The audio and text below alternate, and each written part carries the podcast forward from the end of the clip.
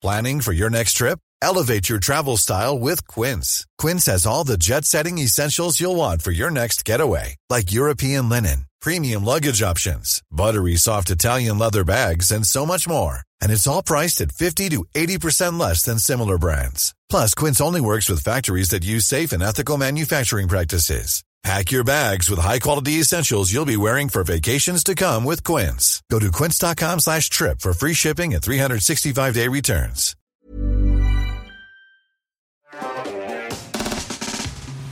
Est-ce que déjà pour commencer, avant qu'on rentre dans le vif du sujet qui nous réunit aujourd'hui, vous voulez vous présenter et nous expliquer ce que vous faites chez Doctolib? Vas-y, non, on commence par le haut. Ok, bon. Bah, du coup, euh, moi je suis Cédric, j'ai la responsabilité de toutes les activités euh, cyber du groupe euh, Doctolib. Très clair.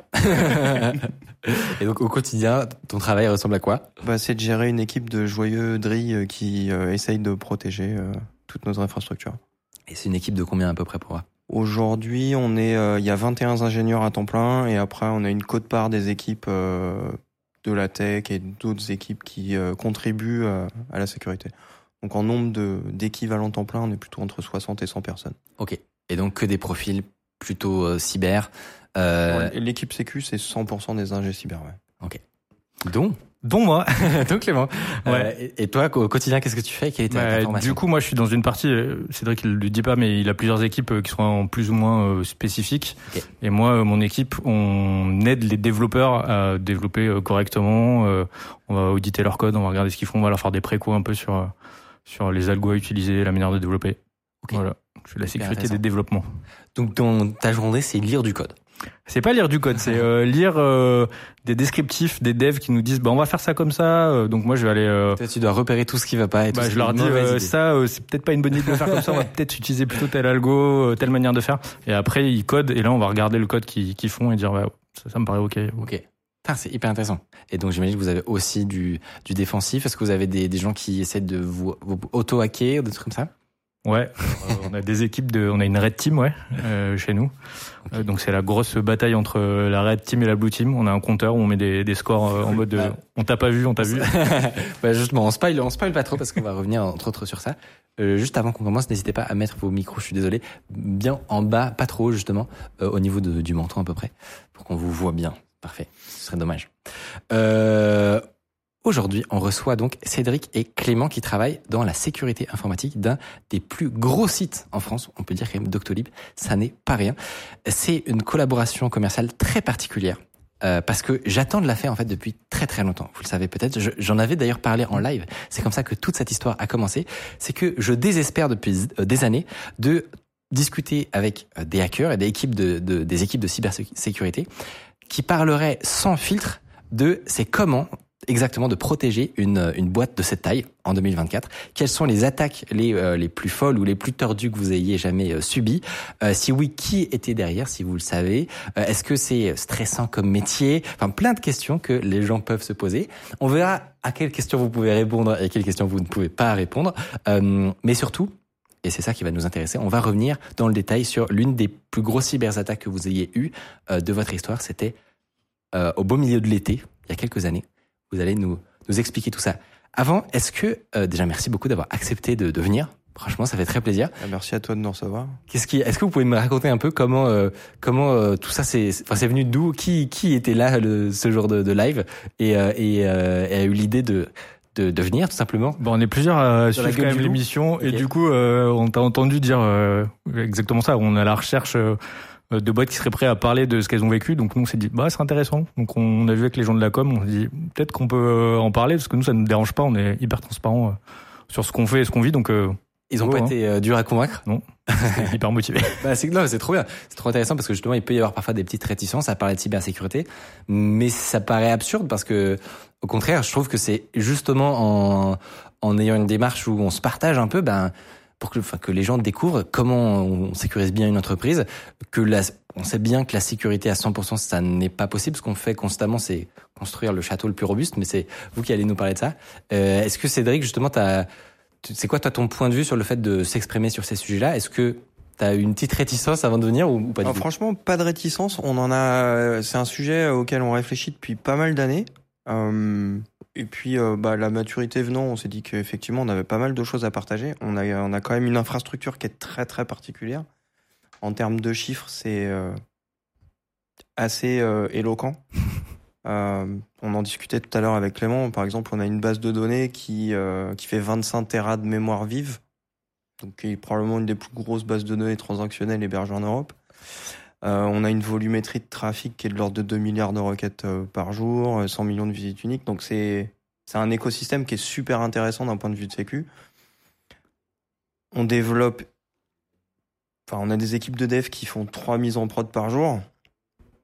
Donc ça te laisse imaginer un peu tout ce que ça implique en termes de suivi des devs, des procédures. Donc c'est un écosystème qui est super sympa. Et euh, en fait, il y a une partie de l'idée qui est venue du fait que nous, quand on cherche bah, des solutions à nos problématiques, on n'en trouve jamais. Et il y a probablement des boîtes qui sont dans le même euh, dans la même position que nous. Et on s'est dit que si on avait un peu de choses à partager, bah, c'était une bonne idée de le faire. Eh ben, ça fait très très plaisir, clairement. Euh, déjà, pour euh, pour commencer, pour peindre le tableau, c'est quoi vos en gros vos principaux enjeux en cyber pour une boîte de cette envergure? Par exemple, il y a combien de personnes qui sont euh, dédiées uniquement à la cybersécurité chez vous? Alors à temps plein, vraiment, on a quatre équipes, ça représente 21 personnes vraiment. Donc 100% ingé sécu et ils ne font que ça de leur journée. Euh, on a l'activité de l'équipe de Clément, donc ce qu'on appelle Product Security en interne, qui est là pour aider les développeurs à produire du code sécurisé. On a une équipe qui est vraiment tournée juste sur la sécurité de la plateforme, donc toute la partie cloud. Une autre partie de l'équipe qui fait toute la partie sécurité de l'environnement qu'on donne aux, aux, employés de Doctolib pour travailler. Et après, on a cette fameuse Red Team, Blue Team. Donc pour expliquer aux gens c'est quoi le, le, concept, on dirait pour l'instant un, un, jeu vidéo. Alors Red euh... Team, Blue Team, c'est euh, les rouges c'est les attaquants, les bleus c'est les défenseurs. Donc les bleus doivent détecter tout ce qui est euh, généré par les attaquants et euh, la réciproque est vraie, les rouges doivent pas se faire attraper par les bleus. Jusqu'à présent, les bleus ont gagné. et juste pour savoir, c'est quoi Ça se passe? Il y, a une journée euh, bataille entre guillemets comme non, dans CS on joue à CS. Tous les jours c'est bataille. L'équipe rouge, elle a un mandat et un seul mandat, elle a le droit de tout péter à n'importe quel moment. S'ils y arrivent, euh, bah charge à l'équipe bleue de mettre en place euh, les mécanismes euh, qui ont été bypasser par l'équipe rouge, d'aller voir les devs, etc., etc. Donc c'est comme ça que ça fonctionne. Donc leur seul mandat, c'est de tout péter.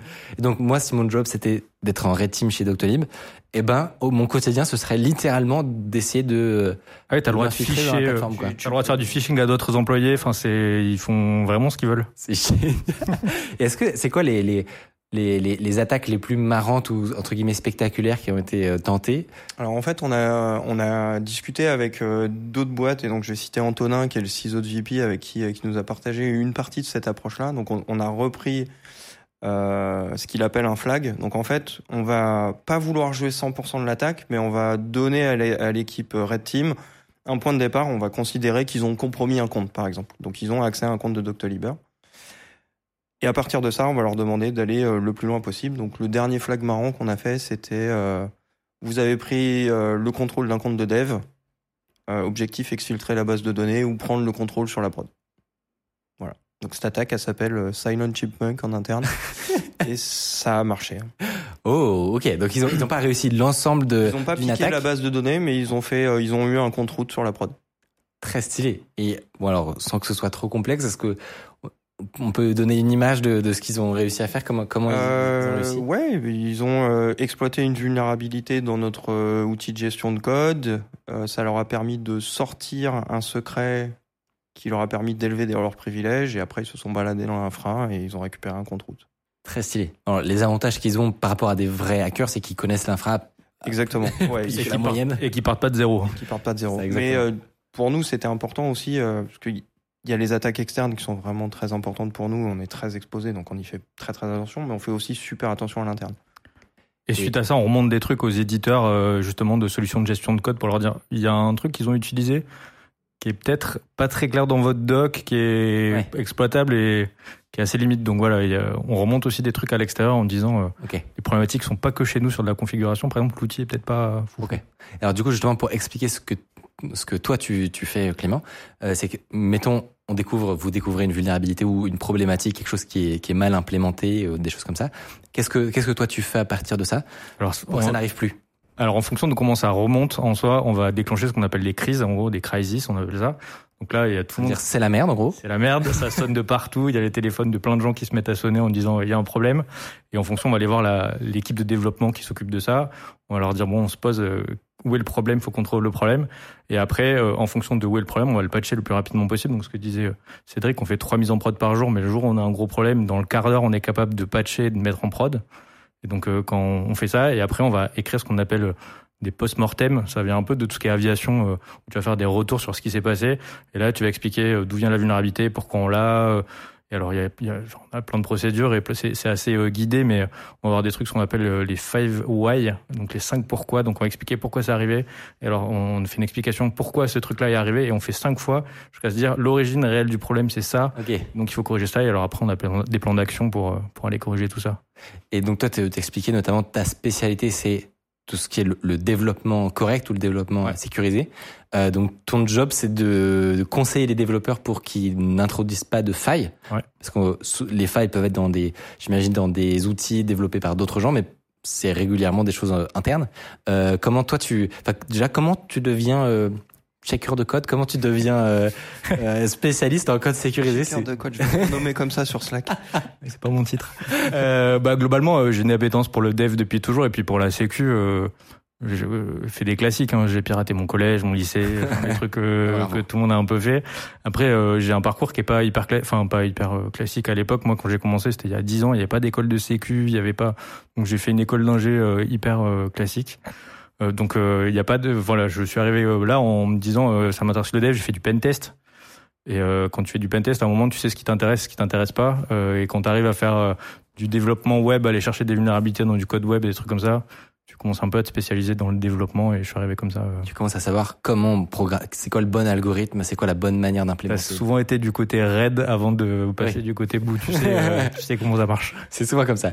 Alors, pour commencer sur des choses un petit peu simples entre guillemets, est-ce que vous êtes victime de DDoS par exemple? Ouais, ça arrive souvent. ça arrive très souvent. En fait, on a une volumétrie de trafic qui est tellement énorme qu'on a beaucoup de trafic qu'on pourrait appeler garbage, donc trafic poubelle qui va s'insérer là-dedans. Et en fait, ce qu'on va détecter, nous, c'est des pics. Et suivant la durée et l'intensité, on va considérer ça comme un DDoS. Donc parfois, c'est des trucs qui sont générés automatiquement. Parfois, c'est des choses qui sont vraiment très très ciblées. Il paraît que par exemple, vous êtes fait DDoS par le président. Celui-là, c'est le plus beau qu'on ait jamais vu. Celui-là était vraiment magique. Ouais. En fait, il faut se remettre un peu dans le contexte. C'est contexte de pandémie. Au moment de la deuxième campagne de vaccination, euh, on était un des trois prestataires retenus par l'État pour aider euh, les gens à se faire vacciner, donc il n'y avait pas que nous sur ce sujet-là. Et un soir, on a euh, le président Macron qui, le 12 juillet, si ma mémoire est bonne, qui passe à la télévision à 20h et qui explique à tout le monde que pour l'été, si vous voulez pouvoir aller boire un verre dans les bars, faire la, la fête, il vous faut absolument une deuxième dose de vaccin. Et là, on s'est fait défoncer. alors que pourtant vous avez des infrastructures solides, des trucs comme ça.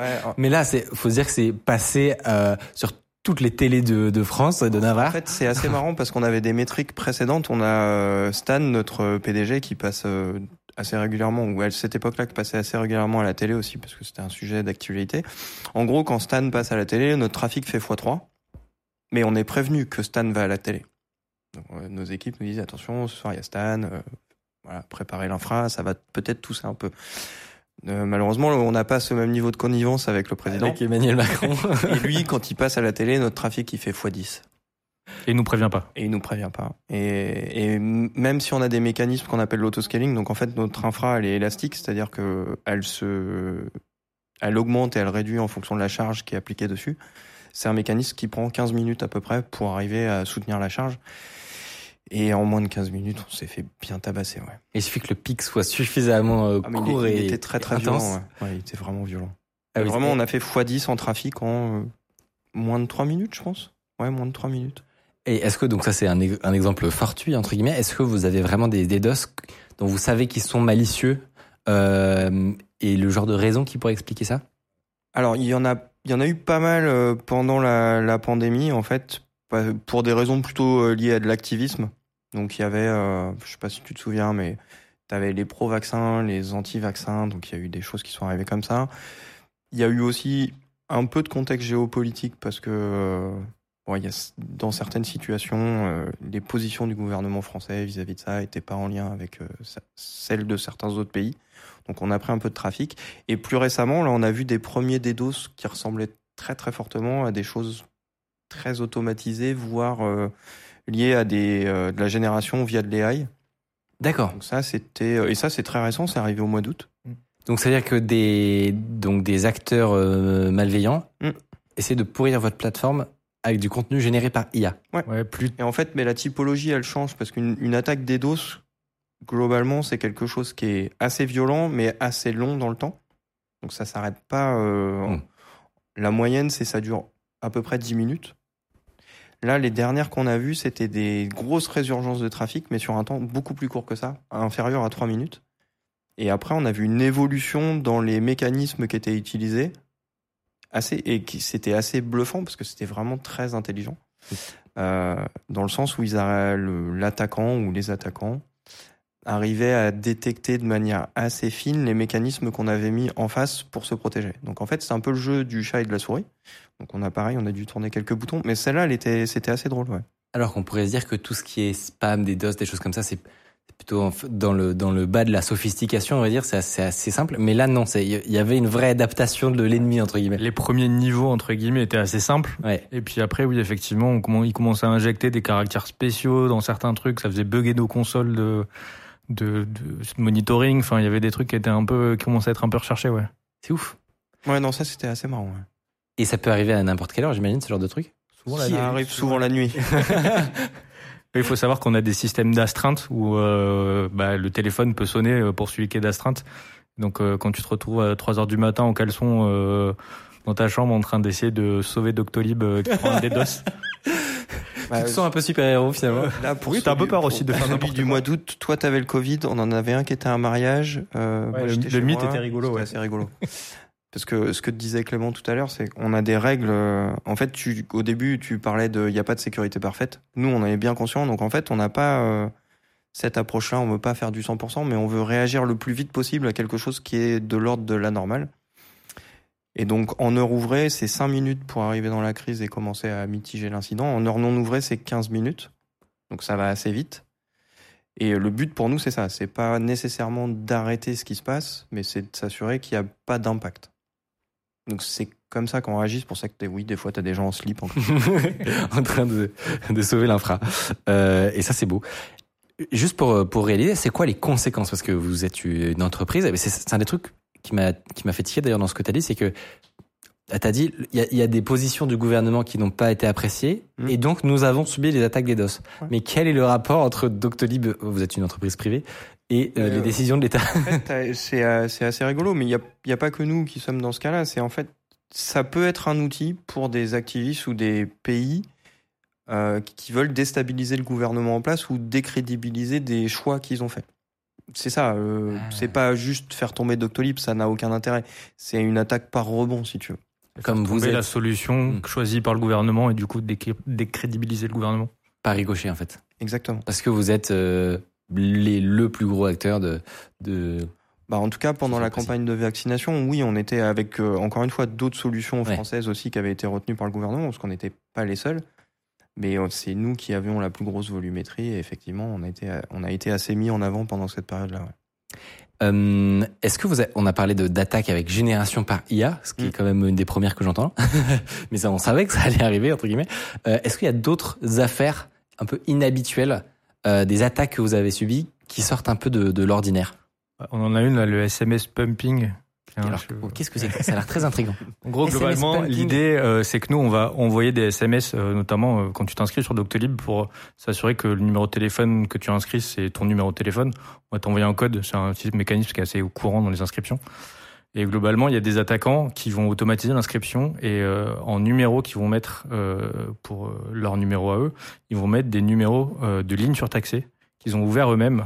Donc nous, on va leur envoyer un SMS sur une ligne surtaxée ou on va les appeler parce qu'on a des mécanismes euh, où on va appeler euh, pour des gens qui sont par exemple aveugles. On, va, on propose d'appeler et donc on appelle sur une ligne surtaxée et eux récupèrent euh, l'argent. euh, Oh, c'est diabolique. ouais.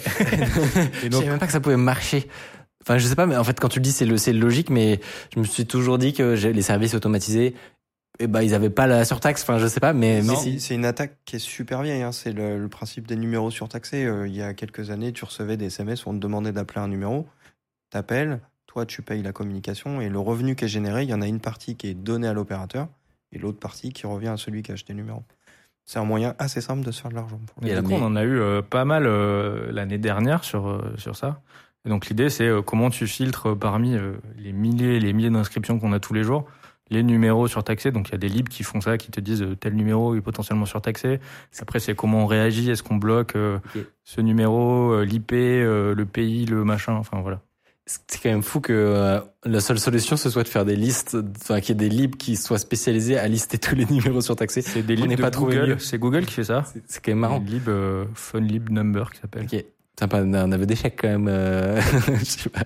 Ils pourraient tous commencer par 08 par exemple. Euh, en fait, on pourrait le faire, on pourrait se dire que on va limiter ça aux pays dans lesquels on opère, etc. Ouais. etc. Mais dans les faits, c'est impossible, parce qu'on a des praticiens ou des patients qui se baladent un peu partout, qui vont avoir un numéro, euh, parce qu'ils sont en vacances pendant, je sais plus, de une bêtise, quatre mois en Thaïlande. Ils veulent absolument prendre un rendez-vous quand ils reviennent. Bah, voilà, c'est des cas d'usage. euh, Il faut pas embêter ces gens. Et inversement, des touristes qui viennent en France, ils ont des numéros étrangers. Du coup, euh, enfin, Ouais, qui ont des, des schémas très étranges. Non, mais c'est c'est sûr, tout est toujours plus compliqué de façon que sur le, un tableau blanc. Euh, je vous propose maintenant, parce qu'on a fait un peu un état des lieux justement de, de votre quotidien finalement, de toutes ces attaques qui, qui font des petits coups de stress, mais qui sont pas non plus à, à vous empêcher de dormir. Je vous propose de revenir sur, pour le coup, la plus grosse cyberattaque à laquelle vous avez dû faire face, euh, et voilà, nous expliquer un peu c'est quoi les coulisses d'une vraie bonne crise. Tout commence donc en juillet 2020. C'est le ça 20 juillet. Le 20 juillet 2020. Alors j'étais pas là, mais j'ai regardé, j'ai lu quand même, parce que du coup on a tout. Moi j'ai les comptes rendus, les post-mortem, ce qu'on disait tout à l'heure. J'ai j'ai lu tout ça. Et alors justement, on est en plein été, juste euh, après le confinement. Jusqu'ici, tout va bien sur la plateforme. Quels sont les premiers signes qu'il y a un problème et dans quelles conditions vous êtes quand vous vous en rendez compte Alors en fait, ça a été détecté de manière automatique. Parce qu'on a quand même, bah, ça fait partie des outils de la Blue Team par extension, mais on a beaucoup de choses qui surveillent le trafic anormal. Et on a notamment un outil qui va générer des codes d'erreur HTTP spécifiques quand on va avoir trop de requêtes. Ça, quand on en voit trop dans un temps très court, ça fait sonner des alarmes automatiques. Donc c'est comme ça qu'on l'a détecté. Ça a été détecté à 2h15 du matin, je crois. Et ça, ça déclenche automatiquement une crise. Et donc ça, ça, ça Voilà. sonne. Il y a un téléphone qui sonne en gros. Il y a quelqu'un qui ça. se réveille et qui regarde ce qui se passe. Ouais, parce qu'après, on a de l'astreinte, t'as les astreintes de niveau 1, niveau 2, niveau 3. Euh, si euh, dans l'équipe, il y a personne qui répond, à la fin, moi, je suis réveillé. Ok. Ça, c'est sûr. Ça arrive pas souvent, mais ça arrive. Mais du coup, euh, ouais, on a des, euh, on a une astreinte qui tourne, et donc, du coup, toutes ces alertes-là. En journée, on a un duty qui s'occupe que de ça, qui tourne. Et euh, la nuit, enfin, en heure non ouvrée, on a euh, quelqu'un qui est d'astreinte sur toute la semaine et qui a le droit de réveiller n'importe qui dans la boîte s'il a besoin. Donc Ça, c'est le début. ça c'est le début. Il y a une alerte quelque part que il y a euh, quelque chose beaucoup d'anormal. Il y a beaucoup d'erreurs. Euh, sur, euh, sur très peu de temps, il y a d'un coup un pic de beaucoup, beaucoup d'erreurs. Et alors, dans ce cas-là, qui est donc qui est le premier à agir dans cette histoire et qu'est-ce que qu'est-ce qu'il faut faire en gros? Bah là, vu que c'est une alerte qui est générée par un outil de sécu, c'est quelqu'un de l'équipe sécu qui va aller regarder. Et il, va il ou elle va commencer à faire l'analyse euh, des logs, parce que du coup, on a les logs qui sont remontés en même temps que l'alerte. Et en creusant, on va s'apercevoir qu'il y a, des, il y a une, une certaine logique business qui est utilisée. Et là, c'est pas le rôle de l'équipe sécu de maîtriser 100% de la logique business qui est portée par le logiciel. La logique business étant, euh, tu utilises une fonctionnalité A qui va appeler une fonctionnalité B, et puis euh, si tu injectes un truc qui vient de C, tu as un résultat qui est Z, par exemple. Nous, on connaît pas ça forcément par cœur. Mais par contre, on connaît tous les, euh, Les briques. toutes les URL qui sont appelées, pour le dire de manière simple. Et quand on voit des combinaisons un peu bizarres, on va, s- on va commencer à se poser des questions. Donc ça, c'est ce qui a été fait par l'analyse sécu. On a vu, OK, euh, URL, enfin, endpoint euh, a été appelé par ça, ça, à telle heure, un nombre de fois assez inconséquent. Et donc là, du coup, on fait appel aux devs qui euh, sont les propriétaires de cette fonctionnalité-là. Et on leur demande, mais qu'est-ce qu'il y a derrière, quoi? Alors les- on- c'est toujours 3 heures du mat ou? Ouais, non, il se passe un peu de temps, quand même. Le temps de justement Ouais, de remonter la piste. Bah, en fait, le temps de l'analyse, ouais, c'est un peu long. Salut, si vous appréciez Underscore, vous pouvez nous aider de ouf en mettant 5 étoiles sur Apple Podcast, en mettant une idée d'invité que vous aimeriez qu'on reçoive. Ça permet de faire euh, remonter Underscore, voilà, telle une fusée. Et donc vous allez voir ces développeurs. Qu'est-ce qui qu'est-ce qui vous répondent Est-ce que c'est est-ce confirment que c'est bien normal? Effectivement, c'est pas très normal ce qui se passe. euh, qu'on a une IP euh, qui va euh, en creusant, on se- on, on s'aperçoit qu'il y a un compte qui a 10 000 rendez-vous. On se dit c'est bizarre, il y a, il y a quelqu'un qui s'est créé 10 000 rendez-vous. C'est assez bizarre, on comprend pas l'intérêt.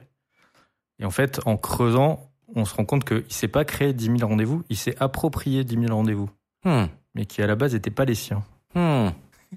Et donc là, ça commence. Là, ça commence à être, ça commence à être chaud. Alors, après, il faut trouver pourquoi il y a ces 10 000 rendez-vous-là et pas euh, plus, et pourquoi cela. En fait, c'était des rendez-vous qui étaient dans un état un peu particulier. Euh, c'était des rendez-vous qui étaient pris euh, pour des gens qui n'avaient pas de compte de- Doctolib, en fait. Donc, ils étaient dans un état intermédiaire euh, où il y avait bien une heure de rendez-vous, bien un praticien, mais en face, il n'y avait pas de compte Doctolib. Ouais, parce qu'il y y a un truc qui est assez important de rappeler, c'est en gros chez Docto, tu as trois moyens d'obtenir un rendez-vous avec un praticien. C'est soit tu as un compte sur l'appli, tu cherches, tu et tu trouves un praticien, facile. Le rendez-vous il t'est assigné, il est assigné au praticien, super simple. La réciproque est vraie, le praticien peut t'assigner un rendez-vous parce que tu as un compte. Et tu as le troisième cas que décrit Clément, où en fait le praticien crée un rendez-vous pour quelqu'un qui n'a pas de compte Doctolib. Et donc dans ce cas-là, ce, ce qui se passe, c'est que tu reçois un mail et quand tu cliques sur le lien qui est dans le mail, le rendez-vous t'est assigné automatiquement, même si t'as pas de compte. Et donc, c'est un genre de cas spécifique? C'est un cas qui est un, peu particulier, donc c'est pour ça que ça concernait, concernait pas l'ensemble des rendez-vous Doctolib. Il n'était pas éligible à cette vulnérabilité. Mais en fait, dans le code, quand tu regardes, il y a un truc qui dit, en gros, si ce rendez-vous-là est pas assigné à un compte, la vulnérabilité est là, tu vas assigner le rendez-vous qui n'a pas de, compte lié au compte courant.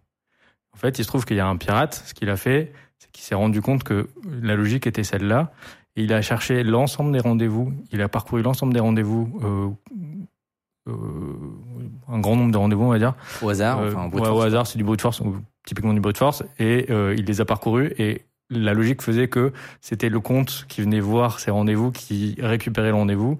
C'est comme ça qu'il a réussi à accéder à des infos. Et ça marchait très spécifiquement sur cela. Et ça donc- marchait que sur cela. Et donc, d'où le chiffre, enfin, d'où le nombre 10 000.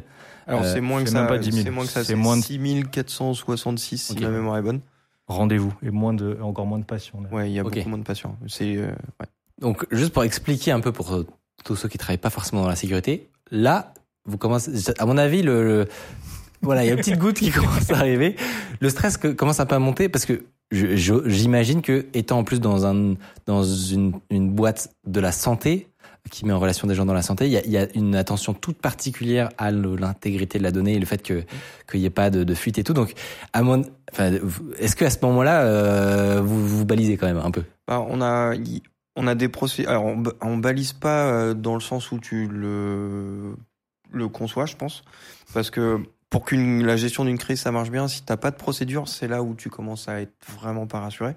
Donc on a quand même beaucoup de process qui décrivent ce qu'on doit faire, c'est timé, etc., etc. Donc de ce point de vue-là, il n'y a pas de stress. Et d'ailleurs, s'il y a quelqu'un qui rajoute du stress à une situation qui est pas normale, ça se passe en règle générale pas bien. Donc on a des gens qui sont suffisamment seniors pour gérer ce genre de crise, et puis on a des niveaux d'escalade. Hein, c'est sur un truc comme ça. Euh, bah, nos fondateurs sont au courant, euh, donc on mobilise pas mal de gens.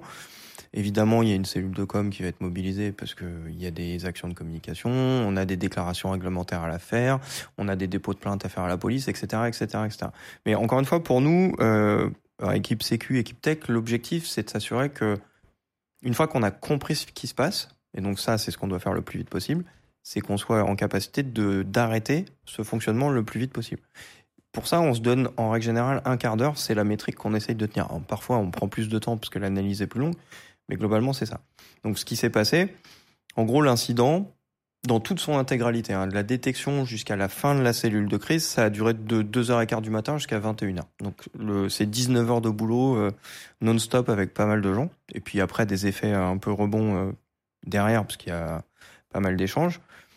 Mais à 14 heures, le patch était testé, il a été poussé en production et on avait mis des règles qui empêchaient déjà de Quelqu'un- réitérer l'attaque quelqu'un d'appeler ses endpoints vulnérables. Ouais. Et avant ça, on avait même bloqué le compte. Oui, le compte Pirates. avait été bloqué. ouais. Encore avant, on avait identifié qu'il y avait un seul compte qui s'attribuait beaucoup de rendez-vous. Le compte, on l'a bloqué hyper vite. Et après, le patch, oui, il a été fait. euh, oui, ça. Le patch a été testé à 14 heures euh, et puis ça a été rollout après dans la foulée. Donc, Ok.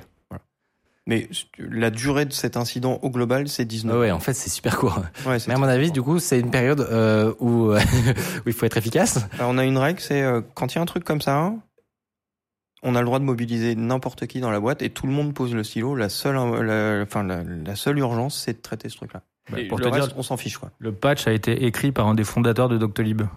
Sérieux Ouais. C'est dingue.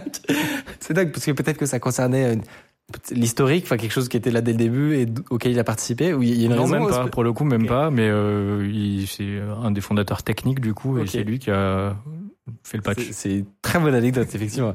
Et donc, bon, évidemment, on a, euh, dans, tu parlais de la procédure. Dedans, il y a patcher le code le plus vite possible pour qu'il ne se produise pas.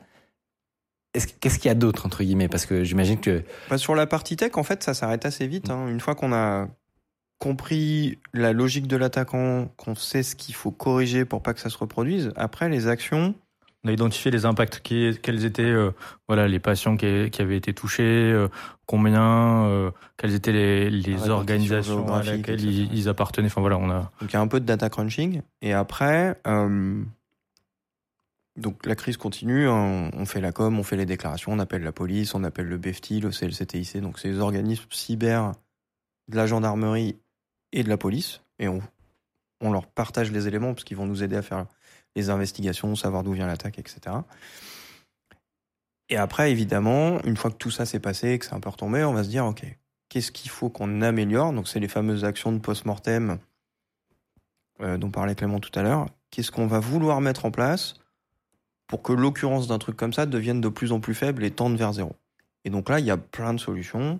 Tu vas vouloir revoir des mécanismes de protection de ton code pour que ça soit plus fin, euh, que ça te remonte des alertes plus vite ou que ça soit euh, euh, moins sensible à une erreur de programmation. Toi, typiquement, que t'aies pas de nouvelles logiques business comme ça qui réapparaissent.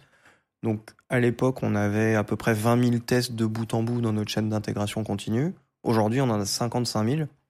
Donc ça, c'est donc une mise en prod. En gros, quand on valide la release, ça passe dans un, dans un cycle de tests. Il y a 55 000 tests de bout en bout qui sont joués. Ça dure 45 minutes. C'est poussé en prod après. Donc, en fait, pour expliquer, c'est une moulinette qui secoue le truc dans tous les sens pour Ouais, vérifier que ça marche. Là-dedans, t'as des tests sécu, tu- t'as des tests fonctionnels. Enfin, il y a pas mal Ouais. de tests. Donc ça, c'est une des conséquences de cette attaque. Mais on aurait quand même augmenté le nombre de tests parce que le nombre de fonctionnalités augmente. Oui, oui. Forcément, les tests augmentent avec. On a investi un peu plus sur la- les, euh, les primes qu'on offre dans notre bug bounty. Donc chaque année, on essaye d'augmenter les montants.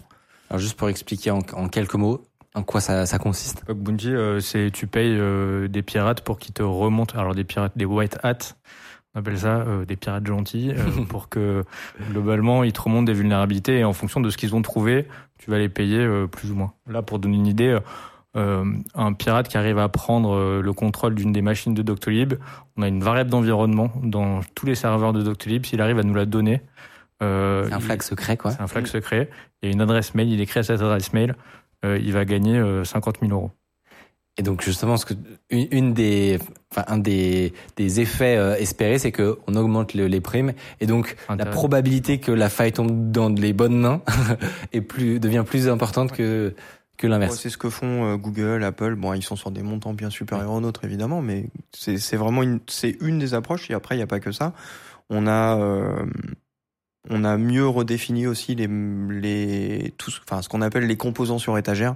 Donc, en gros, on a euh, dans le, dans notre organisation tech, on a un domaine, parce que c'est comme ça qu'on a organisé. Donc, ça compte, c'est des développeurs globalement qui travaillent conjointement avec la Sécu pour euh, créer des composants standardisés de sécurité qui sont donnés à toutes les autres équipes de dev. En fait, le but du jeu, c'est tu connais rien en Sécu, te pose pas la question, le truc qu'il faut que tu utilises pour faire X, il est là sur étagère, tu le prends. tu Ne réinvente la- pas la roue, s'il te plaît. Exactement. tu lis la doc, tu l'implémentes comme ça, ça va marcher. Et nous, on conseille ça. Nous, on dit à nos développeurs, mais regarde, il y a tel, dans la boîte à outils, il y a tel truc que tu vas utiliser, c'est hyper simple. euh, Et ce faisant, tu réduis la surface et le, le- la probabilité de. Bah, en fait, tu te, tu sais, ouais, tu sais juste que t'as après, t'as qu'à te focaliser sur le composant qui a été développé. Tu sais que s'il est utilisé, et donc du coup, son utilisation, tu la vérifies dans les tests, etc., etc. Donc, ça devient un cercle assez vertueux.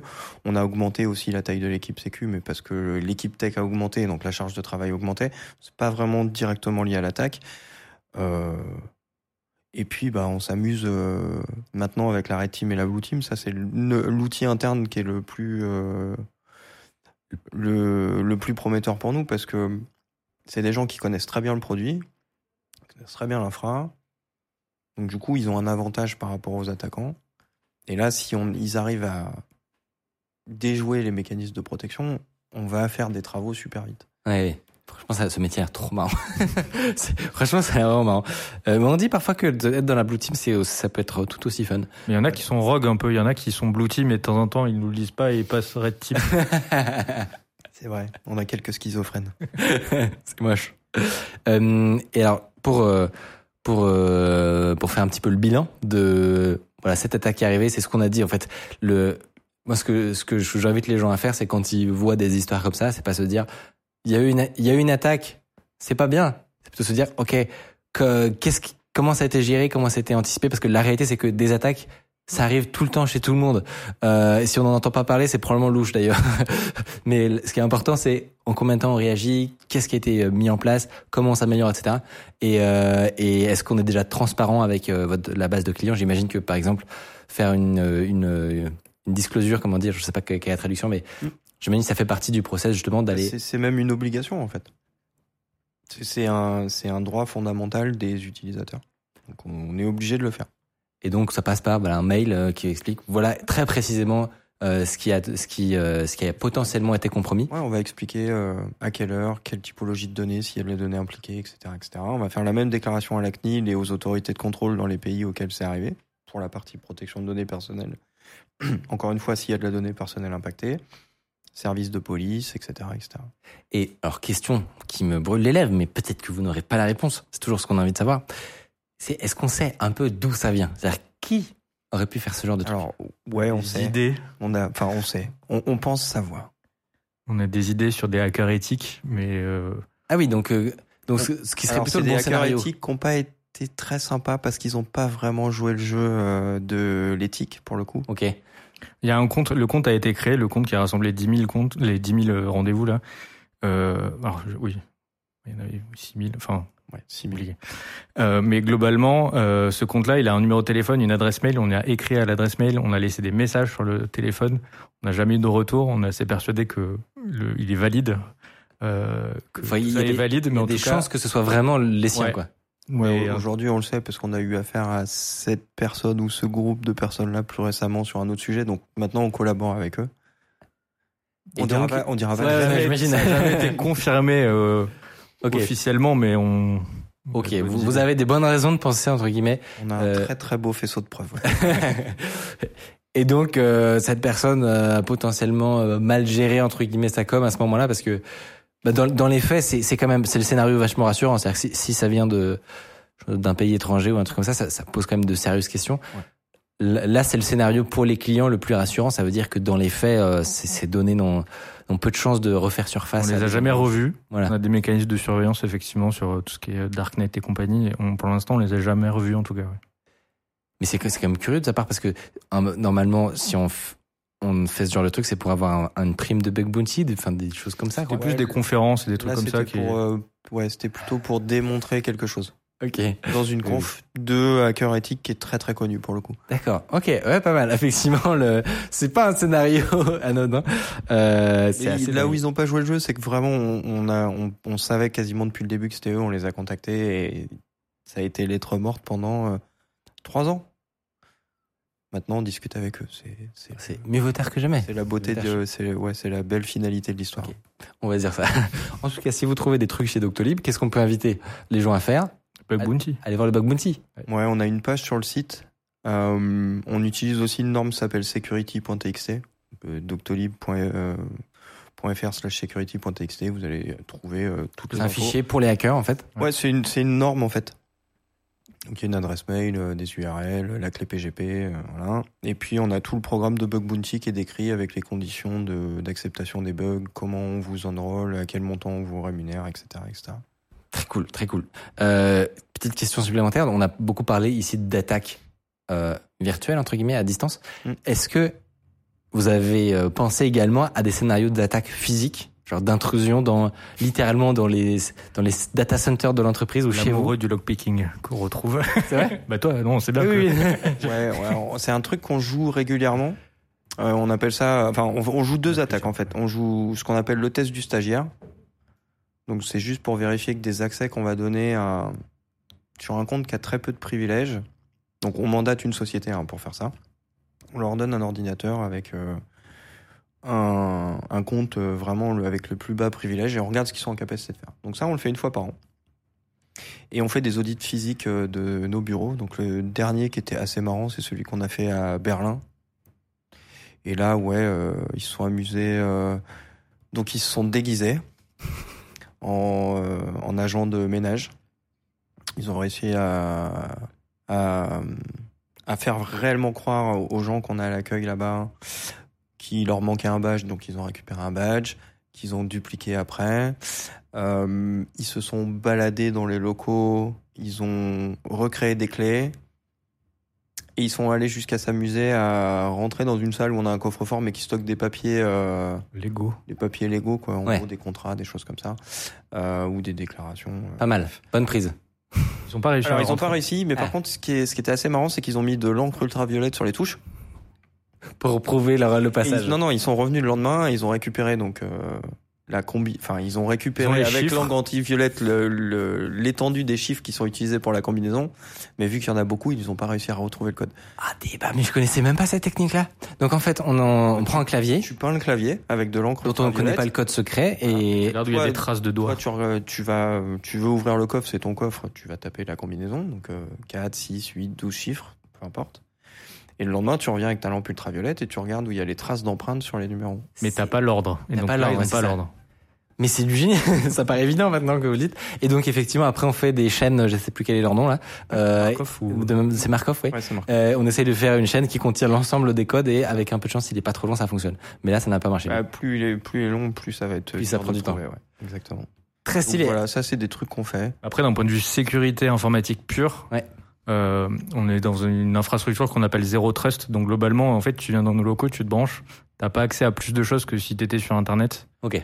Donc euh, en soi, euh, l'intrusion physique est pas euh, un Va pas débloquer grand menace chose quoi. Ouais. sur, sur le papier. Ouais. Et est-ce que vous avez d'autres, euh, des petites filouteries en interne qui vous permettent euh, de, de vous auditer J'en sais rien. C'est Bah, C'est toujours la Red Team qui s'amuse bien. Euh, dernièrement, ils ont fait quoi? Ils ont mis un Rogue Access Point Wi-Fi euh, dans les locaux pour voir si on arrivait à choper quelqu'un qui s'était fait avoir. donc ça, qu'est-ce que c'est pour expliquer euh, Ah, en gros, euh, l'idée c'est de. On a un Wi-Fi interne. On a un Wi-Fi interne avec euh, bah, de l'autente classique. Hein. Et euh, l'idée, c'est de créer un SSID qui ressemble très très fortement au SSID euh, Donc le nom du Wi-Fi. De d'Octo. Et ils ont mis un Raspberry Pi dans le faux plafond qui générait un faux Wi-Fi. Et ils ont regardé s'il y a des gens qui se connectaient dessus. Donc là-dessus, on a, on a beaucoup de chance, je trouve, parce qu'on a une population qui est assez bien éduquée sur la sécurité. Bah ouais, parce que franchement, Donc les un- gens ont pas fait gaffe. un, wi- un Wi-Fi avec pile le bon nom, euh, une connexion automatique potentiellement sur certains appareils, une petite page de Alors, connexion tu bien le faite. verrais pas, mais t'imagines, euh, enfin, imagine que le nom du Wi-Fi c'est Doctolib. Tu mets un espace devant. Si tu fais pas gaffe, en fait, euh, t'as vraiment l'impression que c'est Faire Doctolib ouais. le Wi-Fi ou tu le mets derrière. euh, C'est le SSID, c'est vraiment pas le même. Mais pour toi, humain, t'as vraiment l'impression que c'est le même. Donc ça, pour le coup, les gens sont assez vigilants parce que ils ont l'habitude des méthodes d'authentification. On les embête beaucoup avec du phishing. On leur envoie des mails de partout. Donc euh, voilà, il y a un truc. euh, le dernier truc qu'on a fait, c'est qu'on a imité euh, Pierre, là, notre CFO. On a envoyé des trucs à des gens en disant vas-y, il faut que tu signes ça, machin. Et évidemment, ils se sont fait avoir. Bon, voilà, on fait plein de trucs comme ça. Ils se font piéger tout le temps. Non, mais c'est hyper intéressant en tout cas de voir un peu la gamme, de comprendre que c'est pas, il y a pas de recette magique entre guillemets qui fait qu'on se fait jamais pirater, mais c'est c'est un peu un tout un système en fait qui commence dès le développement avec euh, toi ton métier en ayant des bonnes pratiques, qui va jusqu'à euh, le moment où il y a la crise, comment on fait en sorte qu'elle qu'elle soit la plus courte et qu'elle ait le moins d'impact possible, jusqu'à euh, après comment on s'améliore et comment on a des des process. Et ce qui est le plus intéressant, je trouve, c'est c'est pas tellement que vous ayez des attaques, ça on se doute avec votre exposition, mais c'est surtout que vous avez tout préparé en fait, que pas, pas tous les Ouais, scénarios, mais pas tout, mais en on fait, dire qu'il euh, vous n'êtes pas du tout en terrain inconnu quand, quand il y a une, une crise qui arrive quoi. Ouais, bah, le, le vrai, le vrai bon résumé de ça, c'est les militaires qui l'ont inventé, c'est le concept de défense en profondeur. Donc, tu, tu regardes les forteresses médiévales, le donjon, il n'était pas juste derrière le pont-levis.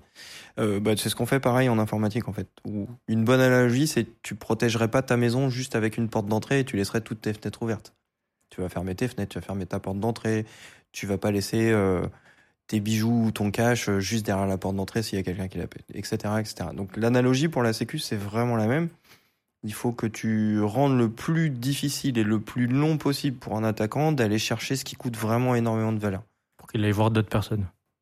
Oui, sont moins- faut, faut rendre la- l'attaque la plus pénible possible, pas Exactement. impossible, car ça n'est pas, c'est, impossible d'être impossible. voilà. Par Et contre, le, le plus long, le temps que bah, nos alertes elles réagissent, parce que bah, on connaît pas tout, hein, les attaquants. euh, en, en fait, il y, a- il y a une bonne maxime pour ça, c'est euh, les attaquants, ils ont besoin de trouver une fois un truc qui marche. Les défenseurs, ils ont besoin d'être 100% du temps dans le vrai, ce qui est impossible. Ouais. Et donc, euh, ce qui compte, c'est de créer le, de faire en sorte que l'attaque soit tellement pénible qu'elle est plus rentable aussi, parce que Pas, pas rentable Mais- ou qu'on ait vraiment le temps de la détecter. en Ouais. fait. Parce que quand tu vas, enfin, je reprends l'exemple de la maison, tu casses une porte, si tu as une alarme, tu sais qu'elle va sonner à un moment. Bon, si ton alarme elle est pas sur la porte, mais que tu l'as mis autre part, euh, si va l'attaquant, ouais, c'est exactement le même principe pour nous. Donc on a des alarmes un peu partout pour toutes les portes qu'on a mis en place. Et bah plus t'en fais sonner, euh, Qu'il se fasse gauler par une des alarmes. voilà, une ça. seule ça suffit. très très cool. En tout cas, c'est vraiment passionnant. Et effectivement, c'est très cool de faire, je trouve, ce genre de discussion parce que ça permet aux gens de réaliser que souvent la partie de défense est en réalité bien plus intéressante et complexe. Euh, enfin, les, les deux sont, sont passionnants, mais je- il y a un côté un peu moins sexy entre guillemets à la défense qui fait moins rêver. On voit, on voit moins ça dans les films, euh, alors que en réalité, bah, c'est passionnant de, de vous, c'est construire une forteresse entre guillemets. Et euh, c'est vraiment un métier très cool, quoi. Là, pour te donner un exemple, moi, je travaille euh, sur, on a des nouveaux, des projets qui utilisent de l'IA et des choses comme ça. Je travaille sur des LLM et on en parle souvent euh, Ouais. dans Underscore. genre, je ça. que Je sais. Et euh, on a des concepts qu'on est en train de regarder là qui s'appellent les sleeper agents. C'est le principe des agents dormants euh, dans euh, le milieu de l'espionnage. Le principe, c'est d'apprendre à ton modèle euh, à réagir à des mots-clés. Euh, lui dire, euh, à partir du moment où il y a tel mot-clé dans le prompt, euh, tu vas faire, euh, tu vas générer du code qui est pas sécure, par exemple. Et du coup, Ah. c'est très compliqué à auditer puisque tu sais pas quel est le mot clé. Quand si tu vas voir les poids, bah toi tu verras rien. C'est pas vraiment déterministe ce genre de code.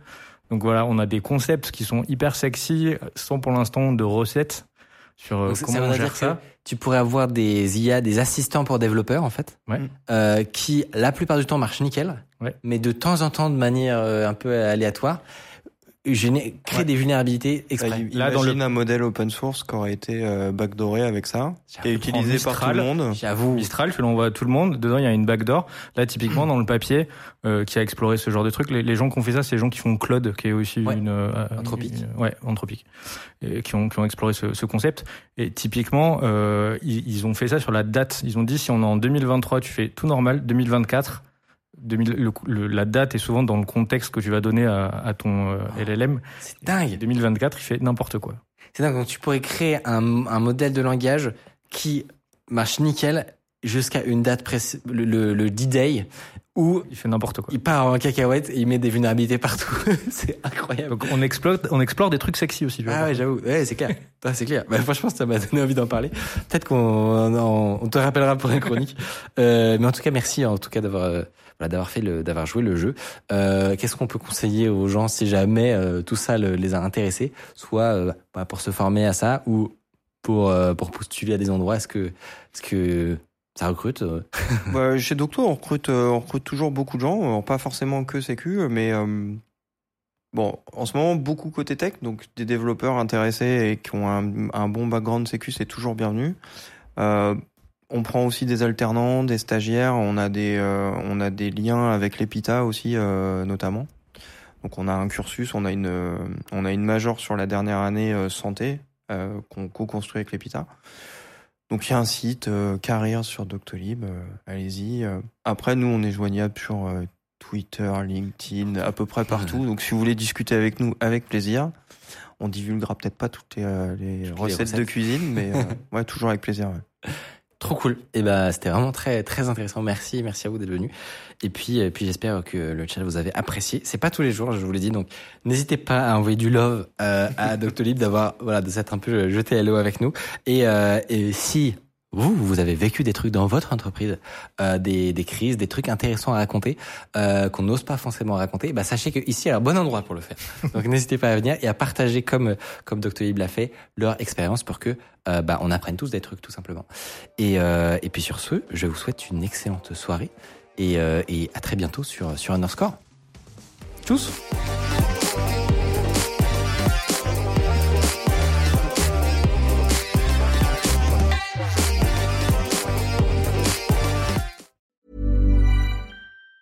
Even on a budget, quality is non-negotiable. That's why Quince is the place to score high-end essentials at 50 to 80% less than similar brands. Get your hands on buttery soft cashmere sweaters from just 60 bucks, Italian leather jackets, and so much more.